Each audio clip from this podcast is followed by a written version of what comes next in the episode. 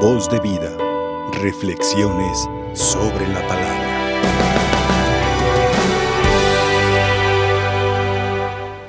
Hoy sin lugar a dudas está contrastante la primera lectura, muy larga, muy extensa, con el Evangelio, muy corto y muy breve.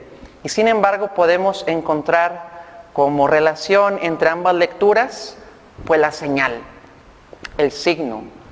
En el libro del Génesis hemos escuchado aquel pasaje cuando Caín mata a su hermano Abel y cuando Jesús, perdón, y cuando Dios le pregunta, ¿dónde está tu hermano?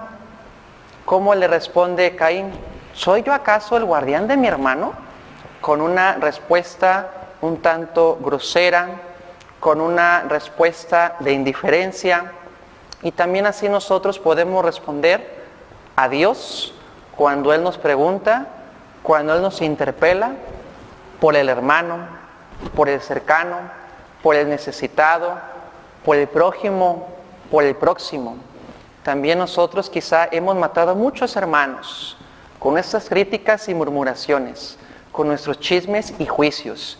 Y el Señor nos invita precisamente a que no caigamos en ese pecado de la envidia cuando Caín ve que se le reconoce mal la ofrenda a su hermano Abel, en lugar de agradecerle a Dios por el don de tener un hermano, por el don de tener esa ofrenda con su hermano que pueden repartir, que pueden compartir, que pueden transmitir para su mayor gloria, le llena la envidia. Así también habemos algunas personas que cuando vemos alguna otra que le va bien, le envidiamos, la juzgamos y la criticamos, en lugar de sentirnos gozosos por ese amor, por esa fraternidad universal que nos une, como ya lo decía el Papa Francisco en su encíclica Fratelli Tutti. También nosotros tenemos que salvaguardar nuestras buenas relaciones con los hermanos. Y al fin de cuentas todos somos hermanos todos somos humanos. Y es eso lo que nos hace hermanarnos, eso es lo que nos hace acercarnos a la gracia de Dios, que somos sus hijos. Caín, Abel, Seth, todos son hijos de Dios. Y cuando se le pone una señal, una marca, para que no sea también asesinado Caín, para que los demás no lo vean como aquel fulano asesino, Dios lo hace ver con una protección privilegiada, con una bendición inigualable.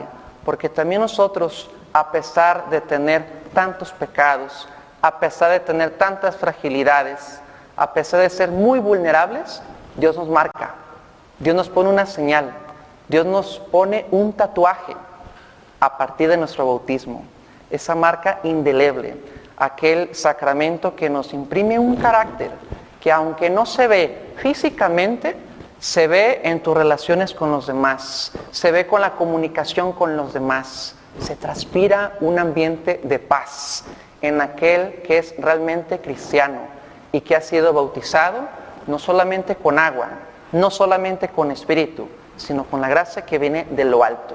Y esa gracia que viene de lo alto son señales que Dios nos va mandando, son señales muy naturales, no son nada sobrenaturales. Dios se manifiesta en la sencillez, Dios expresa en la simplicidad. Y es por eso que las personas con mucha arrogancia, con mucha prepotencia, con mucha soberbia, no reconocen esas señales y esos signos venidos del cielo. Precisamente es lo que sucede hoy en el Evangelio con los fariseos que le piden a Jesús un signo, una señal para poderle creer a Él. Nosotros si nos fijamos ya estamos en el capítulo 8 del Evangelio de Marcos. Jesús ya ha actuado, Jesús ya ha curado, Jesús ya ha resucitado, Jesús ya ha expulsado demonios, ha hecho grandes maravillas, ha tenido grandes predicaciones, con mucha elocuencia, con mucha inteligencia. Y no obstante los fariseos no aceptan esos signos, no aceptan esas señales de la identidad de Jesús, de la divinidad de Jesús de la humanidad de Jesús. Y así también nosotros nos puede pasar como cristianos que pedimos una señal aquí, allá, y la única señal que Dios nos manda es la de nuestra humanidad, es la de la naturaleza humana, es la de este ambiente propicio para nosotros acercarnos a Dios.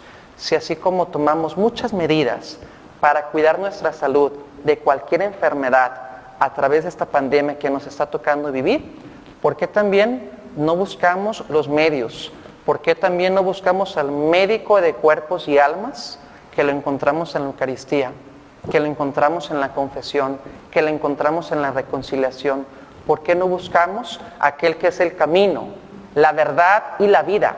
Como escuchábamos hoy antes del Evangelio en la aclamación, un texto del evangelista Juan en el capítulo 14 y en el versículo 6, donde vemos que Jesús también se reconoce como lo que es, verdad, verdad que hemos de poseer, vida que hemos de alcanzar y el camino que tenemos que recorrer.